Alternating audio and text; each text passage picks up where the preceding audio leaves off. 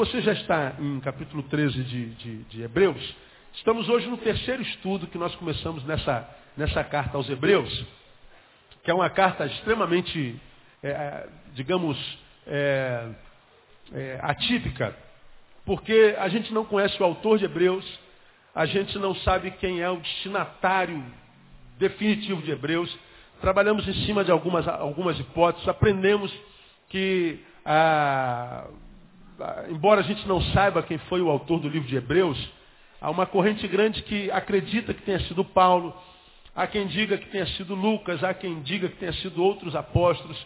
Eu particularmente fico com Paulo, embora a, a linguagem que nós vemos no livro de Hebreus não parece com os escritos de Paulo, embora o conteúdo pareça, mas a, a linguagem não pareça, a, o conteúdo parece ser de Paulo, e o destinatário nós entendemos ser os judeus convertidos, os judeus que vieram do judaísmo, vieram lá dos ensinos dos fariseus, dos saduceus, que converteram-se a Cristo, mas que, embora adentraram no cristianismo, não estavam conseguindo se libertar da religiosidade judaica. E a gente viu isso lá em Atos capítulo 15, quando alguns judeus convertidos ah, disseram que os que se converteram tinham que se circuncidar tinham que obedecer alguns ritos da religião judaica. E aí houve uma, uma celeuma, houve uma, uma, um, um desentendido, porque alguns judeus convertidos achavam que Jesus não bastava, tinha que ter a religiosidade pregressa que vinha a despeito da lei de Moisés. Então eu acredito, como falamos, que essa carta foi escrita por esses judeus que estavam ah, ah, sem saber o que fazer. Jesus basta ou eu preciso de uma religião? Jesus basta ou eu preciso de algumas práticas religiosas para alcançar a graça, para alcançar a promessa? Então, para mim, foi é, essa carta foi escrita para eles, em função do livro tratar de apostasia, como nós já falamos. Sempre faço uma recapitulação rápida. O livro trata essencialmente sobre apostasia. Mas como nós falamos, não da apostasia, ou seja, de abandonar a fé, de largar o evangelho, apostatar e abandonar, fala não da apostasia do cristianismo para o mundo. Largar o Cristo, largar o Messias, abandonar a fé e cair no mundão e liberar geral. Não é dessa apostasia que o livro trata. O livro trata da apostasia, da graça para a religião. Abandono de Jesus para o dogma, do, do ser pelo fazer, porque a religião ela está estribada sobre o fazer. Geralmente a igreja até hoje ensina o crente o que ele pode e não pode fazer. E aí a gente acredita que o bom crente é quem faz aquilo, quem não faz aquilo, quem deixa de fazer isso, que isso aqui é proibido, isso aqui pode, isso aqui não pode, isso aqui é proibido. E a gente chama isso de doutrina, que na verdade nem sempre o é. É usos e costumes, são regras de uma determinada religião, instituído em cima da vontade de um determinado pastor, que ele acredita que é assim que o crente tem que se comportar. E o crente muitas vezes se comporta, sabe o que fazer, o que pode, sabe o que não fazer, o que não pode. Mas o crente, embora saiba o que pode e não pode fazer, ele não sabe o que tem que ser. Quando ele se encontra com as crises da alma, do ser, quando a vida aperta, ele vai perceber que os dogmas deles não ajudam em nada. O fato deles a causa cumprida não usar, não muda absolutamente nada. O fato dela usar batom ou não usar, é, quando a depressão aperta, é, se tu está com batom, se tu está sem batom, a depressão não quer saber, ela te oprime. Né? Quando o desemprego chega e o novo emprego não chega, e aí a deficiência financeira se cronifica, se amplifica, é, não quer saber se você está de terno e gravata ou não, se tu raspa axila ou não, se tu depila as partes ou não. A, a, dor da alma não quer saber desses dogmas que muitas vezes são ridículos. Não é? E aí o, crente que está crente que está abafando, porque ele não faz tudo que a igreja proíbe, e ele faz tudo que a igreja diz fazer, que pode fazer, ele faz, mas quando ele, ele se retira para os seus aposentos e as crises internas tomam a sua própria existência, ele percebe que os dogmas não ajudam em absolutamente nada. Nada, nada, nada, nada. A doutrina não ajuda em nada. Quando você está com vontade de morrer, quando o vazio toma o ser de uma forma tão aguda que você às vezes não consegue conter o choro, tem vontade de se matar, né? E que às vezes isso se torna tão, tão profundo na tua alma que o sono olha para você e diz assim, ó, fui, tchau, não quero saber mais de você. E a tua maior companhia é a tal da insônia, é o ponto que você tem que tomar remédio para dormir. Você descobre que o dogma, a doutrina, os usos e costumes não valem nenhuma. Né? Não vale nada, não ajudam de nada. Você está com um coquezinho na cabeça, feinha como você sempre foi, está com a perna cabeluda como você está usando, né? usa esse roupão horrível que todo mundo te olha na, na rua, e todo mundo ah, ah te olhando, você está crente que está abafando. Mas lá dentro, onde a gente é o que a gente é, isso não ajuda em nada. E aí você muitas vezes, pô, estou decepcionado com Deus, estou decepcionado com a igreja, porque não sei o que, que eu faço tudo que tem que fazer, mas a minha vida não se transforma numa vida que vale a pena ser vivida, a minha vida continua uma desgraça, e eu estou decepcionado com Deus. Aí Deus fala assim para a gente, eu não te mandei fazer nada disso. Isso que você está fazendo não tem nada a ver com relação comigo. Você não entendeu, filho. Você está entendendo, você está equivocado, estão te ensinando errado, você precisa usar o teu cérebro, precisa ser crente bereano. E do que, que esse texto fala, de Hebreus fala? Fala do perigo da gente abandonar Jesus e a graça que trabalha no ser, apostatar disso para se tornar um religioso, frequentador de, de, de banco e de templo. Seja que templo for, que igreja for, que religião for. E aí o texto diz, cuidado para você não se transformar só no religioso. E aí o texto fala sobre essa apostasia, o texto fala sobre a superioridade de Cristo, sobre, sobre o agnosticismo, não é que exaltava a figura dos anjos e dizia que Jesus era igualzinho um anjo, uma criatura. Aí o autor fala que Jesus é maior do que os anjos. Fala da supremacia de Cristo é, é, sobre os anjos, fala da supremacia de Cristo sobre a lei de Moisés, portanto sobre o dogma, sobre o fazer e não fazer, sobre o comportamentalismo, fala sobre a, a supremacia de Cristo sobre os ritos da lei também, fala que a gente tem que combater a, a, aquilo que a religião diz que é intermediário. Jesus é importante, mas a gente tem que fazer boas obras. Sem boas obras ele não nos abençoa. Está é, tá dizendo que a graça só não bastava. E Hebreus fala sobre tudo isso. Tudo isso. Então nós aprendemos que Hebreus, ele fala sobre é, é a supremacia de Cristo, exorta contra a apostasia religiosa, cita Moisés, cita Melquisedeque, fala sobre o descanso eterno. Quem de fato descansará no Senhor? Aqueles para quem Jesus vai falar assim, ó, você, meu servo, vai entrar no meu descanso. Vai ter aquilo que Paulo chama lá na frente de paz, que excede o quê? Quem se lembra? Todo entendimento. É aquela paz que, pela lógica, não devia estar tá lá. Que o cara perdeu a mãe dele. Como é que esse cara pode estar tá em paz? Esses pais perderam os filhos deles, como é que está em paz?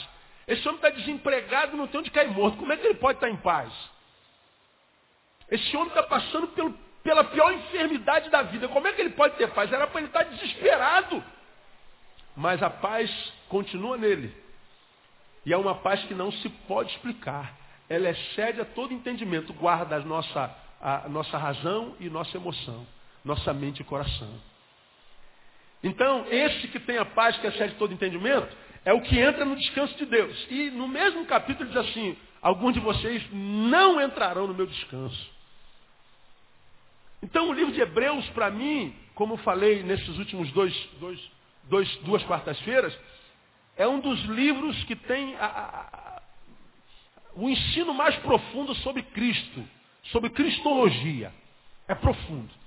Aí depois que ele fala sobre tudo isso, ele vai se despedir na carta. Ele chega no, no, no pós-lúdio da sua carta, ele entra no capítulo 13, que você está aberto aí, amém? E ele então, depois de falar sobre coisas profundas, queria desafiar você a ler o livro de Hebreus todo. Depois que ele fala de coisas profundas, ele entra no capítulo 13 e diz assim, olha, depois que eu falei sobre tudo isso, gente, sobre Melquisedeque, sobre Moisés, supremacia de Cristo, agnosticismo, descanso eterno, dogma, ritualismo. Ele disse: se vocês não aprenderem nada disso, não decorarem nada disso, se nada disso permanecer em vocês, ele diz assim no primeiro versículo: permaneça o quê? O amor o quê? Veja que ele não está falando permaneça o amor. Não é isso que está escrito aí, é? Ele está dizendo permaneça o amor. Mas que tipo de amor? Fraternal. Falamos sobre isso quarta-feira passada. Quem se lembra aí? Amém? O que é amor fraternal? Ninguém lembra. Hã? É o amor pelo irmão, pelo próximo. Amor filém, né? Vem de filéu. E adelfos, irmãos. Irmão. Fraternal é Filadélfia. É lá no original. Filém Adelfo, amar o irmão.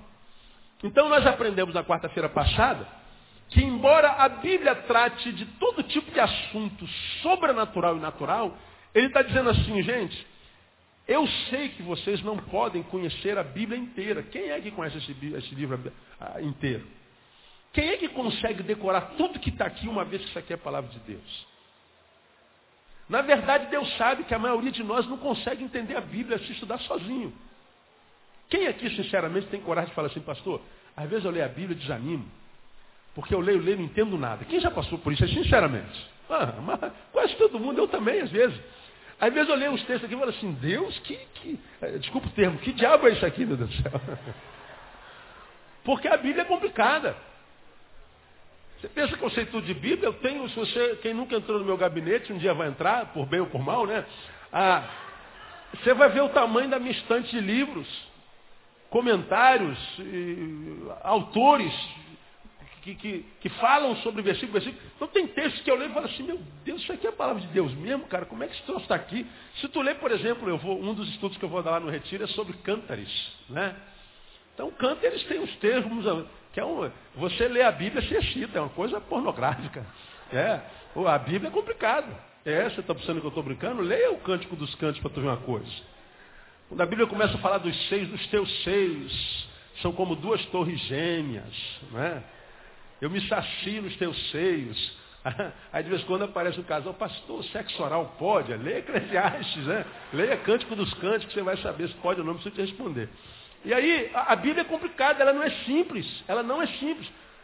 Aí você fala assim, poxa, a, a, o pastor está dizendo que eu tenho que mergulhar na palavra, eu tenho que conhecer a palavra para eu crescer. Aí você se torna esse crente feio que muitos de nós somos, fica sempre com essa cara de indignado quando vem aqui, ó. Que escândalo, oh, esse pastor é doido. O pastor vem de tênis para a igreja, está sem gravata, oh. E o cara se acha, porque cheio de dogma. Agora, olha para a esposa dele, vê se ele é feliz. Olha para a família, olha para os olhos, vê se brilha. Quando eles estão sozinhos consigo mesmo, vê se tem felicidade.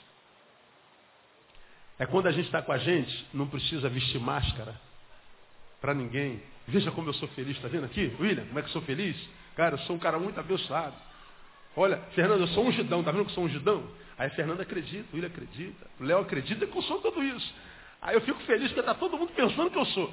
Só que chega um momento que a gente tem que entrar no nosso quarto e se encontrar só conosco. Ninguém precisa pensar nada de nós. Quem é você lá? Quem é você lá? E nós temos aprendido que é com aquele lá que Deus se relaciona. Não é com o ungidão da Fernanda, e nem com o felizão do William, e nem com o maravilhoso do Léo. É com aquele porcaria que eu sou lá quando eu estou sozinho, com aquele lá que Deus se relaciona. Então o que a gente parece ser aqui, não importa muito. Isso é só para inglês ver e para crente de cerebrado também. E aí, a Bíblia, porque sabe que nós não temos como entender tudo que está aqui, ele diz assim: se você não entender tudo, permaneça o amor pelo próximo. Se você amar o teu irmão, pronto, você já está preparado, capacitado para receber tudo a meu respeito. Aí tu vê nas igrejas, os caras que tem um monte de toque, não pode, pode dizer terno gravado, aquela coisa toda, para a não pode nada lá. Mas você vê um fazendo fofoca do outro o tempo inteiro. Um falando mal do outro o tempo inteiro, julgando o outro o tempo inteiro. Um se metendo na vida do outro o tempo inteiro, indignado com o pecado, mas sempre do outro. Mas os pecados deles estão todos lá na mente. É um tarado. Está lá pornografia. Quantos crentes aqui, ó, passam madrugada no computador vendo mulher pelada? Quantos? Não é? Mas chega na igreja pode ter não. Oh, aleluia. Shuri anda, Shuri canta, Shuri fala. Impressiona todo mundo. E Deus olha para você e diz: Você é morno. Você não é frio, nem você é quente. Você é morno. E o que, que Deus faz quando olha para você? Vomita. Tem crente que dá asco em Deus, dá agia e Deus vomita. Deus prefere o cara que é frio.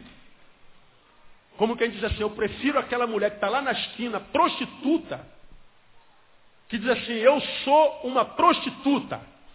É o que eu sou. Portanto, quando você vê a mim, saiba, vai ser tratado por uma prostituta. Ela é fria. Mas Deus está falando assim, a prostituta eu aturo. E atura aquele crente que está lá que diz assim, eu sou fogo puro, sou sapatinho de fogo. E não adianta que eu guarde esse negócio. Se ele é fiel, Deus atura. Agora você que é uma coisa na igreja e outra sozinho, Deus fala assim, eu vomito você. Vai cair na desgraça de estar dentro da casa de Deus, adorando o Deus poderoso que a gente habita e a gente sabe que é, mas nunca receberá dele na essência. Então, se você está aqui, meu irmão, como eu falei na quarta-feira passada, pastor, eu não tenho facilidade de entender isso. Se não tem facilidade, primeiro, não pode perder culto. Não pode perder o lugar onde você entende a palavra. Porque cada vez que você falta, você alimenta a tua ignorância. Cada vez que você deixa de ouvir e aprender, você alimenta a tua ignorância. Você cada vez se distancia da verdade. Você sabe que a Bíblia diz, conhecereis a verdade, o que, que acontece? A verdade libertará. Se a verdade liberta, o que, que a ignorância faz? Escraviza. Portanto, quando eu falto, quando eu abro mão de estar na comunhão, não pensa que não está acontecendo nada, não. Você está engordando a tua ignorância. Porque se eu não entendo a palavra como deveria entender, e alguns pensam em entender, mas não entendem nada. Toda vez que lê a Bíblia, pensa no dogma, pensa no fazer, no comportamento, no exterior. Pensa na doutrina, mas nunca na essência. Pensa em impactar os outros. Nós, pastores, caímos nesse risco. Eu pego na palavra, eu só penso na palavra para pregar sermão. Toda vez que vai ler a palavra é para fazer um sermão. E esse texto aqui dá um sermão maravilhoso. Mas o pastor esquece que ele também é Neil. E ele tem que tratar do Neil. Ele tem que ler a Bíblia sem que a Bíblia seja um objeto de trabalho. Por isso muitos pastores caem em desgraça no ministério. Não consegue vida de Deus nele. Porque a Bíblia virou objeto, como o dinheiro virou para o bancário, como o corpo virou para o médico, como a vassoura virou para o gari. A Bíblia virou para o pastor. É um objeto de trabalho.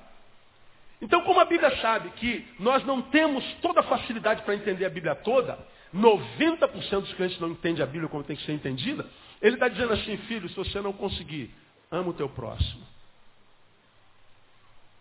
Se você amar o próximo e amar de verdade, você vai estar cumprindo a lei. Porque se eu consigo amar o próximo, pressupõe pela palavra que sobre todas as coisas eu estou amando Deus, porque Deus é amor.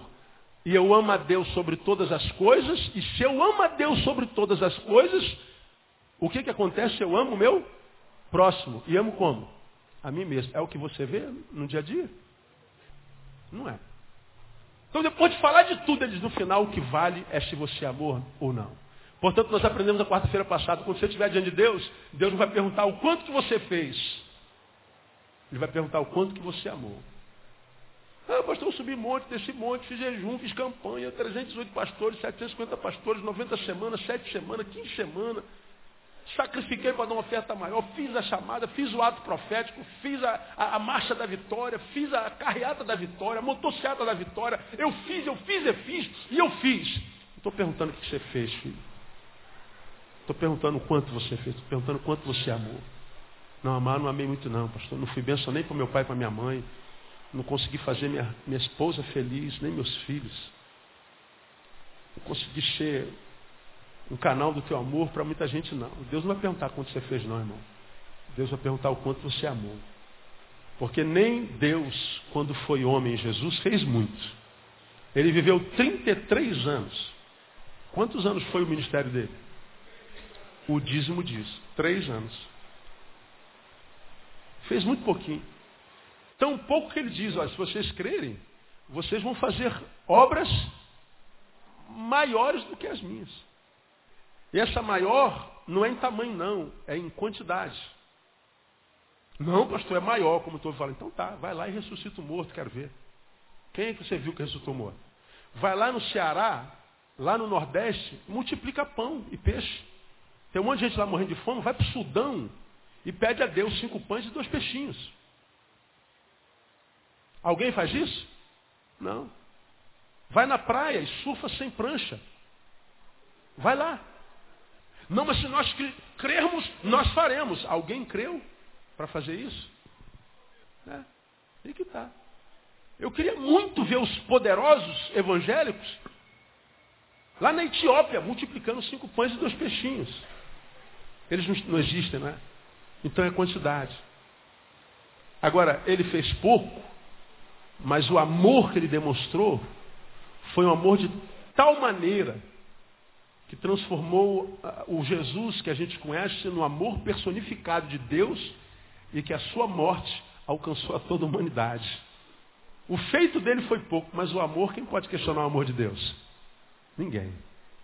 Portanto, que tem que permanecer é o amor por esse cara que está sentado do teu lado. Diga para ele assim, eu gostaria de amar você como Jesus chamou. Porque senão, meu irmão, você vai ser só mais um feinho, com um terninho no pescoço, com a Bíblia maior do que a minha debaixo do braço, andando para lá e para cá, dizendo, se você não aceitar Jesus, você vai para o inferno. Pois é, não tem problema, você já vive o inferno também. Sua vida é uma mentira. Agora vamos falar de amor? Para a gente terminar esse tópico sobre o amor. Eu queria mostrar a vocês algumas verdades sobre o amor. Amar ao próximo, ah, eu amo você. Ah, é mole, falar amar. Você pode ligar o rádio, pega, vai no teu carro, liga o rádio. Qualquer rádio que tiver está falando de amor. Qualquer um. De repente você pega a música de Peninha, cantada por Caetano Veloso, né? Às vezes no silêncio da noite. Pô, essa música é linda, né? Eu fico imaginando nós dois. Amor. Aí ele vai, por que você me deixa tão solto, né? Por que você não cola em mim? Estou me sentindo muito sozinho. Quando a gente ama, é claro que a gente cuida. É, glória a Deus mesmo, isso é mesmo, é isso mesmo. Diz que me ama, só que é da boca para fora. Ai. Diz que me ama, só que da boca para fora. Agora, diz que o amor que a gente vê na humanidade hoje não é da boca para fora. Diz que o amor que existe dentro das nossas igrejas, a maioria não é da boca para fora. Diz. Não precisa ser homem de Deus, não. Você só precisa ser homem. Não precisa ser homem de Deus. Homem. Diz que não é da boca para fora. Diga para o irmão que está do seu lado, eu te amo em Cristo Jesus. É em Cristo você ama. Porque em mim, meu irmão, eu te odeio. Nós temos um, um motoclube na igreja, a gente viaja muito para meio de moto. Tem uns caras que têm uns dizeres assim, ó, no, no colete assim, Jesus te ama. Eu não.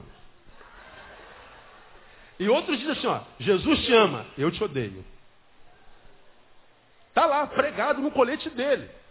Isso é para afrontar a gente mesmo. Jesus te ama, eu não. E às vezes é mais honesto do que a gente falar, eu te amo. Eu não te amo. Então, quando a Bíblia diz assim, amar o teu próximo, do que, do que, que a gente está falando? De que amor a gente está falando? Será que o amor é só sentimento? O que, que, que é esse bendito desse amor? Então eu queria mostrar para vocês hoje algumas coisas sobre o amor que é importante que você saiba. Vamos lá na Epístola do Amor, 1 João, lá no finalzinho da Bíblia, antes de Apocalipse, das Epístolas de João, 1 João, vamos ver o que, que a palavra fala sobre amor, eu queria mostrar para vocês algumas verdades que a gente não pode deixar de conhecer, senão tu se transforma no religioso, que é frequentador de igreja, que é metido a mais santo que Jesus e tem que viver uma mentira até o final da vida. Infeliz dizendo que é feliz. Se não ama, não adianta, irmão. Vira a Bíblia. Só isso. Mas nunca vai experimentar a essência de Deus na sua vida de modo que do seu interior vá fluir rios de água viva. E você não precisa falar assim, irmãos, quero dar um testemunho, do meu interior está fluindo rio de água viva. Porque quem do interior flui rio de água viva não precisa falar com ninguém. Quem é feliz não precisa botar um outdoor na testa. Sou feliz. Quem anda cheio de Deus, cheio de Espírito Santo, não precisa mostrar nada, não precisa falar nada. A gente vê, porque os olhos deles exalam. A vida, o caminhar dele exala Deus. Ele vai ser uma pessoa que, diferente dos crentes santos das igrejas evangélicas, não são repelentes, são atraentes. Eles atraem, eles não repelem. E não atrai só igual, não, atrai diferente. Atrai diferente. Porque igual, se a gente só se relacionar com crente, crente já está tudo salvo mesmo. Eu quero saber de crente, irmão. Crente está salvo, eu não quero saber de crente. Eu tenho que atrair quem não é crente, tem que atrair quem está perdido, tem que atrair aquela porcaria de ser humano que está lá fora, que ninguém quer mais saber dele, aquele cara que é ruim mesmo. É aquele que a gente tem que atrair com a graça de Deus e com o amor de Deus. Porque se relacionar só com crente é arrumar os crentes no céu. Não traz glória nem vida para ninguém. Então o que é amor? Você vê aí, 1 João capítulo 4, versículo 20, para a gente começar diz assim. Olha o que está escrito lá. Vê se está escrito assim na tua Bíblia. Se alguém diz, olha lá, eu amo a Deus e odeia seu irmão, leia para mim essa palavra depois. É o quê? Mentiroso, diga mentiroso. Pois quem ama a seu irmão, quem não ama a seu irmão, ao qual viu, leia essa próxima palavra aí. Qual é, quais são essas duas últimas palavras aí? Quem não ama a seu irmão, ao qual viu, o que está escrito depois? Não pode. Diga, não pode. Mulheres, diga, não pode. Homens, digam, não pode. Todos digam, não pode. Pois bem, mais uma vez, quem não ama o seu irmão ao qual, ao qual viu, o que, é que mais aí? Não pode amar a quem? Amar a Deus a quem não viu. Então, se eu não amo esse cara que eu estou vendo aqui, ele está dizendo assim, Neil, você nunca vai conseguir amar a Deus. E se diz amar, você é um mentiroso safado. Pode me ajudar? Pergunta irmão que está do seu lado, tu é mentiroso ou tu ama de verdade?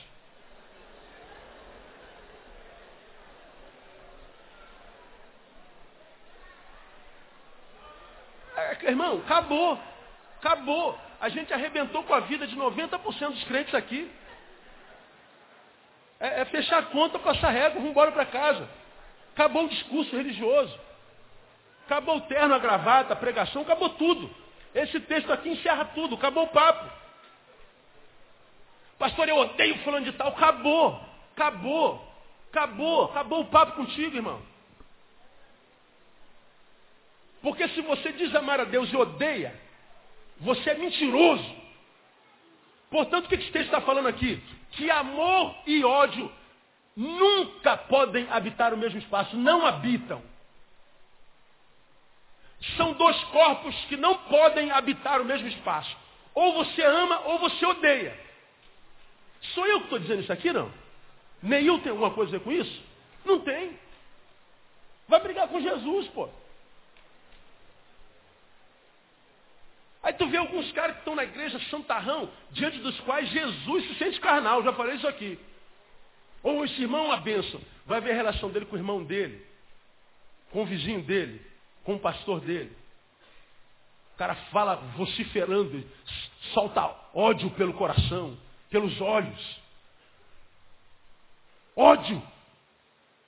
Mas diz que é, que é de Deus. Eu, eu amo a Deus. Ou você ama a Deus e ama o irmão, e você vai aprender mais adiante, provavelmente não hoje, talvez quarta-feira que vem, que o amor não é esse amor que a gente sente pelo, pela pessoa que a gente gosta. Não é? A gente confunde amor com sentimento. Amor é mais do que sentimento. Vamos falar daqui a pouco sobre isso aí.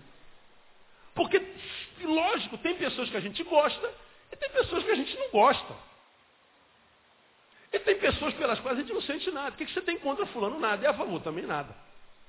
Indiferença. Agora, esse sentimento está dizendo o seguinte. Se você diz amar a Deus, então você nunca por mais que queira, você não vai conseguir odiar ninguém. Você nunca vai lembrar de alguém e essa lembrança vai te trazer mal porque você tem ódio, você tem rancor, você tem mágoa. Não, não, dá. Então, quando a gente fala de amor, a gente está falando de uma coisa que de Deus habita em nós, Deus é amor, que ah, ah, ah, não pode habitar o mesmo lugar que o ódio, ou um ou outro.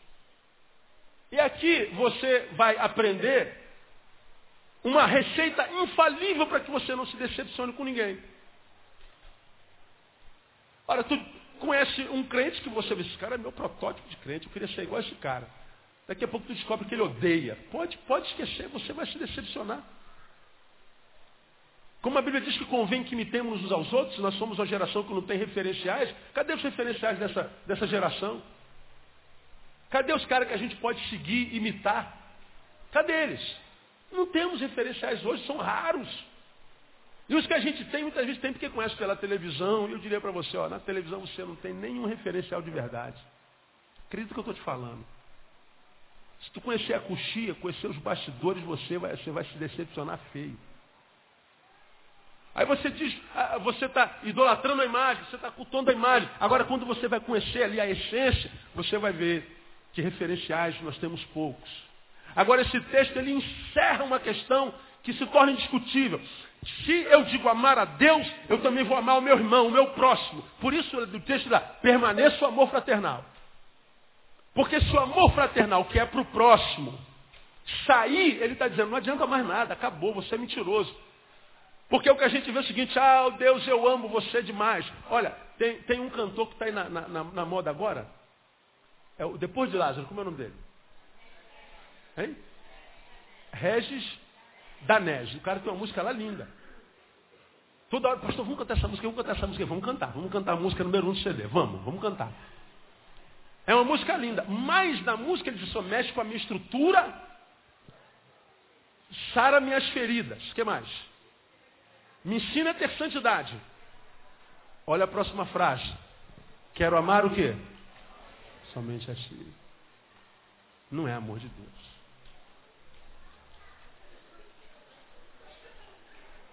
Eu não posso amar só a Deus.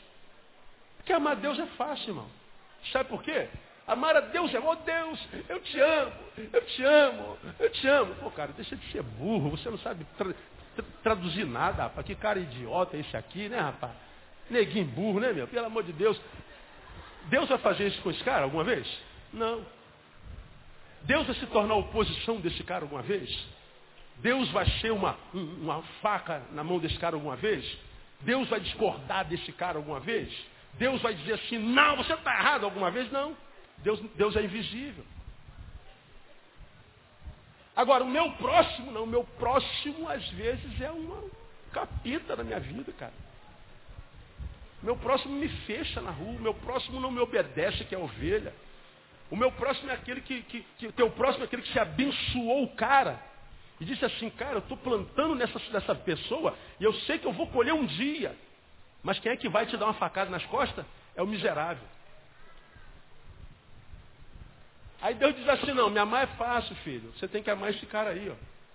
Você tem que amar o inimigo. E se ele te bater numa face, dá na face dele também, não é isso que a Bíblia diz? não. Se ele te bater numa face, o que você tem que fazer? Dá outra. Ah, eu não dou não, pastor. Tá, eu não dou. Se der na minha cara, eu dou nas duas dele. Quer nem saber. E, de repente é por aí mesmo. O que, que é dar a, a, outra face? Vamos falar sobre isso mais, mais adiante um pouquinho. Né? Quando a gente aprender o que, que é amor. Talvez quarta-feira que vem já chegue lá. Então, a, a, o amor e o ódio não coabitam. Então, se eu sei que isso é uma realidade bíblica, eu não posso nunca estabelecer juízo de inerrância nesse ser. Só se desilude quem se ilude. Tu conhece um cabra, eu estou aqui pregando. Sou teu pastor. E você descobre que no caminho o pastor Neil tem um ódio mortal por João. Pode parar de ouvir o pastor Neil. A Bíblia está dizendo que eu sou o quê? Mentiroso. Quem é o pai da mentira? É o diabo. Se o pai da mentira é o diabo e eu sou mentiroso, o que, que eu sou? Diabinho. Agora diga que a cultura relacional da igreja evangélica não é uma mentira. E a gente não sabe porque tem tanta gente doente lá tão doente que não tem nem espaço para dizer que está doente. Tem que mentir e fingir que está feliz. Porque se você diz que está com problema, está doente, está com legalidade do diabo, irmão. Legalidade, isso é pecado. Tem que ser igual a mim, que não tem problema. Tão mentiroso que a gente não tem espaço para ser fraco. Temos que ser super crente o tempo inteiro. Porque criamos a cultura da mentira. Amor e ódio não coabitam. Vamos caminhar mais um versículo, só para a gente terminar? Na quarta-feira a gente volta. 1 João capítulo 4, 21. É o versículo seguinte. Olha lá que coisa interessante.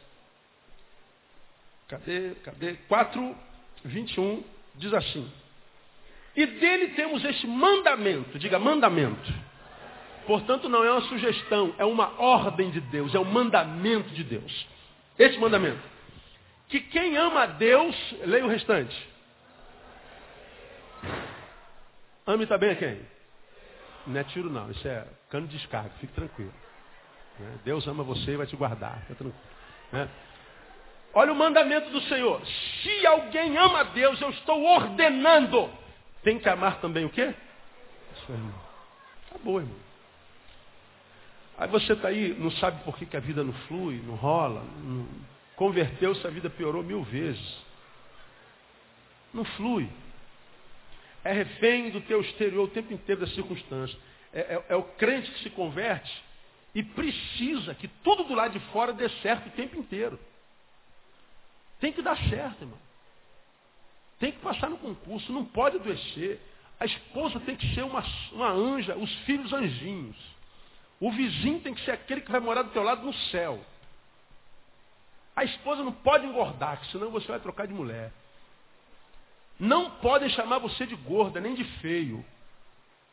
A promoção no trabalho tem que ser tua, não pode ser do outro. Aí vira refém. Porque se dá errado do lado de fora, pronto, o cara se rebela contra Deus, se revolta, entra em depressão, entra em angústia e diz, me mata, Deus. Às vezes a gente está do lado e diz, mata mesmo, Deus. Eu concordo com a sua oração. Se dois concordarem, o senhor ouve, então mata mesmo, porque ele merece. Porque é o tempo inteiro. Os crentes são assim o tempo inteiro. Tem que dar certo o tempo inteiro. Não pode dar nada errado. Eu não posso sentir dor. Eu não posso ser contrariado. Meu casamento tem que ser o melhor. Meu cabelo tem que ser liso. Eu tenho que ser aumentado.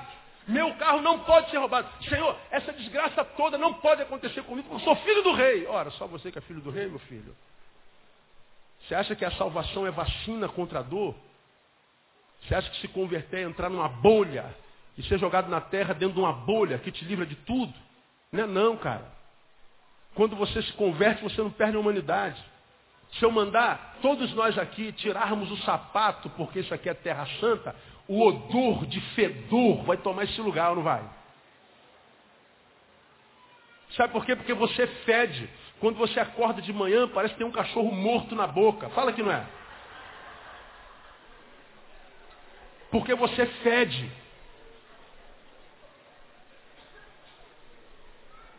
E vou te dizer mais, se você não gosta de ver, ouvir isso, você está fedendo por dentro. Você não é da verdade, você vive na mentira. Porque quando a gente é da verdade, não interessa se a verdade é a favor da gente ou contra, irmão. A gente diz, é verdade, eu me submeto. Por isso, quando Deus fala, se Ele vem para me botar lá em cima, ô glória, é de Deus. Mas se Deus vem para me esmagar e quebrar o vaso que eu sou, é glória a Deus também. Porque Ele sabe que quando Deus quebra a gente, ele quebra para fazer um vaso novo. Agora não, eu só vou naquele lugar onde falem o que eu gosto de ouvir. Então vai, vai massageando os teus ouvidos. E você não sabe que faz parte da geração de Timóteo, que diz assim, nos últimos tempos, os homens tendo comichão no chão, no, no ouvido, ajuntarão para si mestres que lhes digam o que eles querem ouvir. Eu sou o contrário. Tenho dito ao Senhor, Senhor, eu, eu, como eu falo mais do que ouço, não tenho o prazer que vocês têm de ouvir a vida inteira. Quando eu vou ouvir alguém, eu falo assim, Deus, que a palavra dele me incomode. Eu gosto quando alguém prega uma palavra que eu fico com raiva do pregador, que eu saio de lá em crise. Falei, meu Deus, eu não gostei desse negócio, cara. Estou com raiva dessa palavra. Porque como eu sei que eu sou da verdade, por que essa palavra está me incomodando? Por que esse negócio está tá, tá, tá me ferindo? Por que essa palavra, é, sei lá, me, me, me causou um mal-estar aqui dentro? De repente, porque tocou na ferida. Tocou na feridinha aberta. E aí, se você é da verdade, você submete a palavra e muda. Se não for, se rebela, em vez de permitir ser julgado pela palavra, você julga o pregador. E não vê o idiota que é. Essa é a verdade.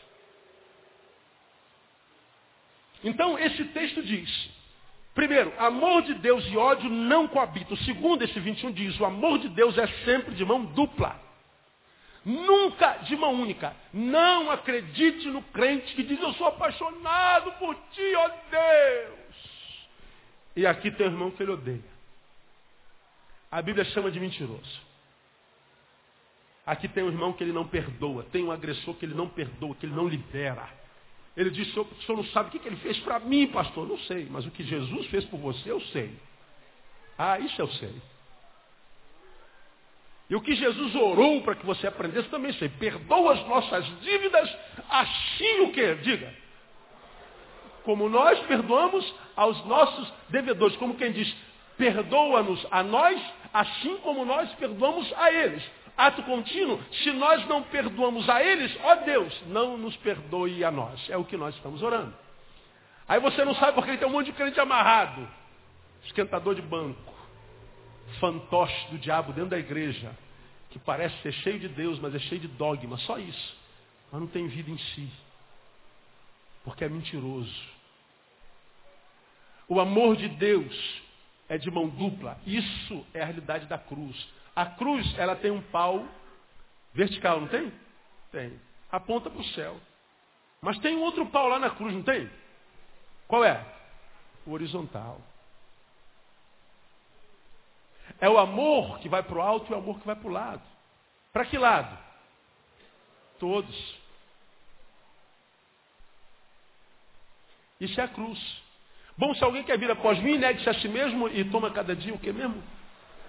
A cruz como nós pregamos, não é a cruz de Cristo, aquela lá foi a cruz de Cristo.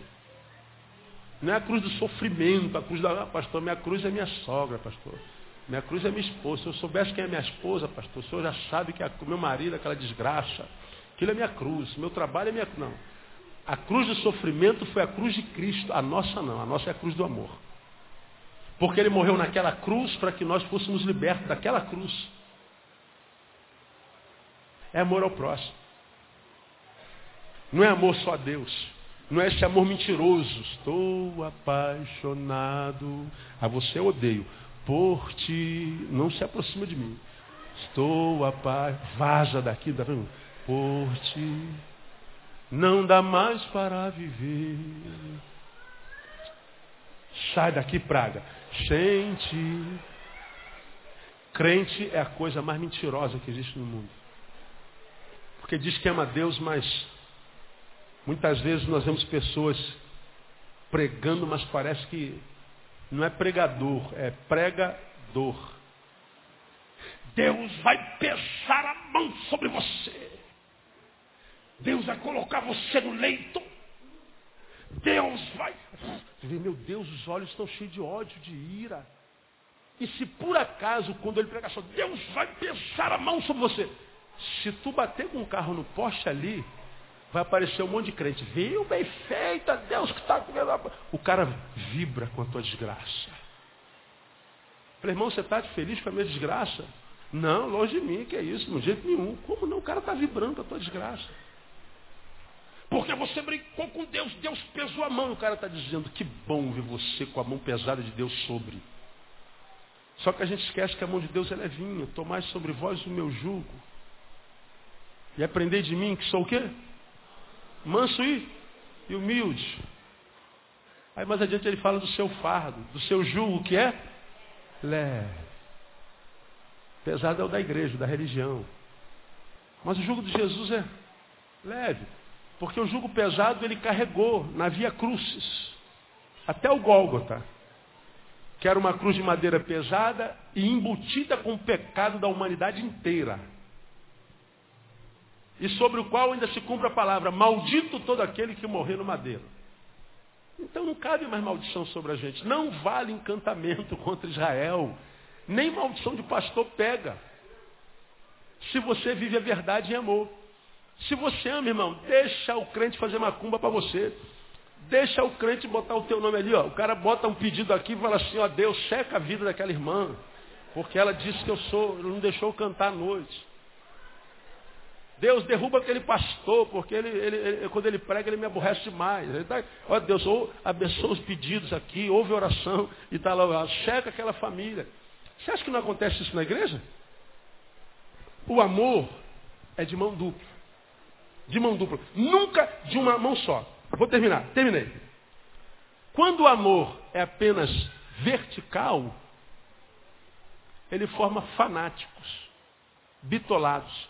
90% das guerras no mundo são de cunho religioso. De cada 10 guerras no planeta, nove, quase nove, são por causa de religião.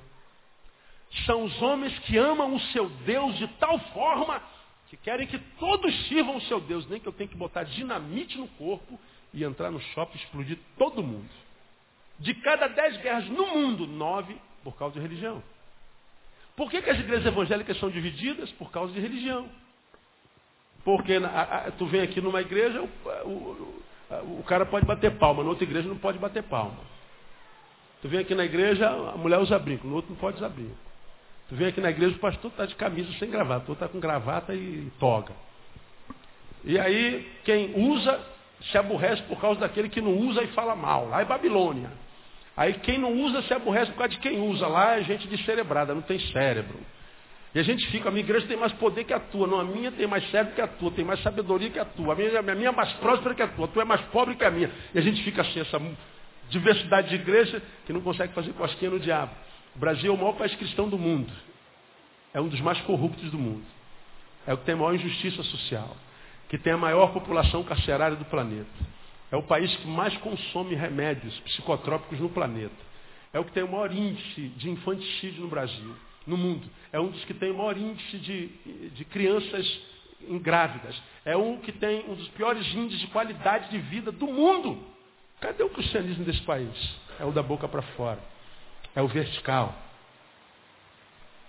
É um bando de gente que diz que ama Deus, mas não consegue tolerar o pecado do próximo. Quando o próximo peca, ele diz, Deus vai pesar a mão sobre você.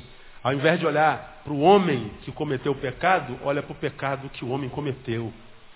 Quando a gente olha para o pecado que ele cometeu, a gente massacra ele. Quando olha para ele que cometeu o pecado, a gente deveria amá-lo. Estender, pô irmão, você pecou. Mas eu não vou te abandonar, me dá a mão aqui. E a tua mão será simplesmente a mão de Deus. Segura na mão de Deus e vai. Ora, quando você estende a mão para alguém que está caído, você acha que é a mão de quem? A tua mão. É a mão de Deus. Agora a gente vê a mão de Deus dizendo, você, seu pecador, não pode mais entrar na nossa igreja, está excluído. Nós não podemos tolerar pecado na igreja de Jesus. Pergunta se aquele que disse isso, pecador, não está em pecado. Pergunta se botar um, um plug aqui, ó, e projetar lá no telão. Pergunta se vocês todos não vão fugir dele. Termino dizendo: o amor vertical gera fanáticos. E o amor horizontal gera ateus. Deus não existe, verticalidade não existe, sobrenatural não existe. Só existe que eu posso crer empiricamente, experiencialmente. Eu não posso crer no abstrato. Portanto, o amor tem que ser equilibrado, vertical e horizontal. Porque se não for assim, termino contando a experiência. Tive uma reunião algumas semanas atrás e vi um pastor daqueles mais santo que Jesus. Passou uns filmes da marcha para Jesus, estavam lá os pregadores do caminho como batedores. Aí, naquela reunião, uma reunião pequena, Ezequiel falou assim, olha aí, olha aí, aí, com os motoqueiros dele. Aí alguém gritou lá atrás, motoqueiro não, motociclista. Eu falei, nunca chame motociclista de motoqueiro que você pode ganhar uma bifa na lata. Mas se ele tivesse cuidado. Aí teve um pastor que não, não, não resistiu. Ninguém perguntou nada dele. Eu não, eu não posso aceitar pastor andando de moto. Eu acho isso uma aberração. Aí o Ezequiel falou assim, ah, mas isso não está em discussão não, meu irmão. Cala a boca. Não, porque isso é um mau testemunho. Aí o outro falou lá atrás, cala a boca, irmão. Quero ver o filme. E o cara mais indignado foi mexido na sua, na sua, na sua honra, na sua soberba. Ele ficou em pé e começou a falar da moto. Eu com a minha Harley lá fora. A minha Harley está aqui atrás. Seca sovaco, guidão tal, lá frente tal. É como é o nome daquele guidão alto. Quando ele estava falando, o Espírito Santo estava me revelando. Filho, chega perto dele e fala assim, como é que está a tua sexualidade, pastor? E pergunta a ele o que, que você fez e onde você estava ontem à noite. Ele começou a falar, eu cheguei no ouvido dele e falei assim, irmão, onde é que você estava ontem à noite? Como é que está a sua sexualidade? Se eu revelar aqui publicamente o que o Espírito está me falando aqui, você vai conseguir contestar? Ele calou a boca na hora. Na hora. Você acredita em revelação? Eu também. Eu só falei no ouvido dele, onde é que você estava ontem à noite? Ele calou a boca e sentou. Acabou o assunto. Voltemos ao filme. Quando terminou a reunião, ele veio com a soberba dele. O que, é que só sabe de mim ontem à noite? Só o que o Espírito me revelou. Você quer que eu diga aqui o que, é o Espírito me falou sobre você ontem à noite? Não, pastor, não preciso. Eu uso isso aqui para terminar nosso estudo de hoje para te dizer o seguinte, irmão. Você pode viver a tua mentira quanto você quiser. Quantos anos você quiser. Você pode fingir que é isso tudo mesmo que você quer passar para todo mundo. Deus não vai te impedir de ver essa mentira. O que Deus faz é te ver como um fariseu, que se contentam em ficar em pé na sinagoga e fazer orações para causar admiração nos homens. E Deus diz assim: é isso que vocês anseiam? E o pior, Deus fala para ele exatamente isso. Se é isso que vocês anseiam, lugares de honra, primeiros bancos da sinagoga, ficar em pé nas orações, Deus diz assim para eles, tristemente, é o que eu não quero ouvir de Deus nunca. Digo-vos que já recebestes o teu galardão. Traduzindo, o que vocês querem é glória humana? É, Senhor. Pois bem. Eila. O galardão de vocês, vocês já receberam. Glória humana. Agora, como eu sei que a glória humana é, é efêmera,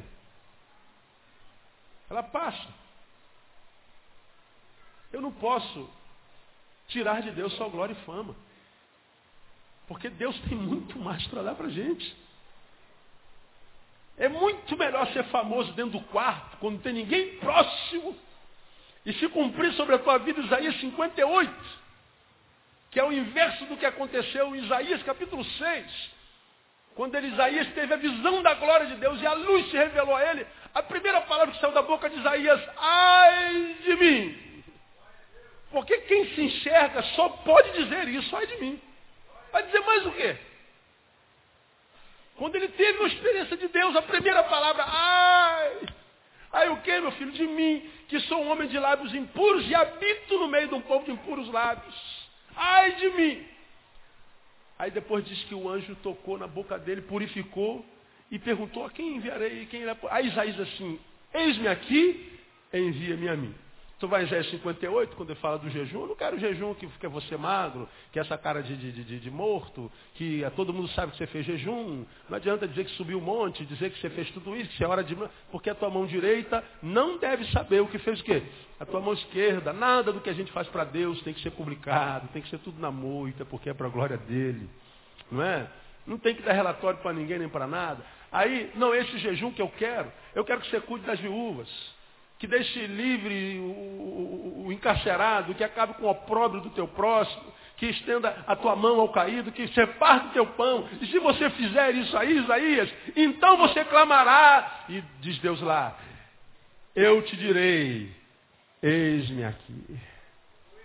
Lá no início, Isaías diz, eis-me aqui, Senhor. E porque ele então foi gente como gente tem que ser, ele clama lá no quarto, na moita dele, diz assim, Deus. Aí Deus fala assim, agora quem vai te dizer, eis-me aqui, Isaías, sou eu. Eis-me aqui, Isaías. a tua luz romperá na tua retaguarda. Vai em paz. E aí a relação com Deus está estabelecida. Porque senão, irmão, tudo que você vai ter é, é, é o que os fariseus têm. A inveja do próximo. A admiração do próximo. O tapinha nas costas do pastor. Oh, que homem abençoado. Oh, esse meu servo é uma benção. Só isso. Agora, quando o homem que você é na coletividade desaparecer e você for para o teu quarto, Deus fala assim, ó, não conte comigo que eu não te conheço. O teu galardão você já recebeu. O que você queria não era aquilo lá? É, então você já tem. Agora, quando você vive uma vida verdadeira e diz assim, Senhor, eu quero amar, mas não quero amar com esse amor que me ensina a amar, que é mentiroso, vertical. Quero aprender a amar com amor que me ensina a amar a todo mundo. Tem gente na tua igreja, você passa do lado dele, vira as costas para você.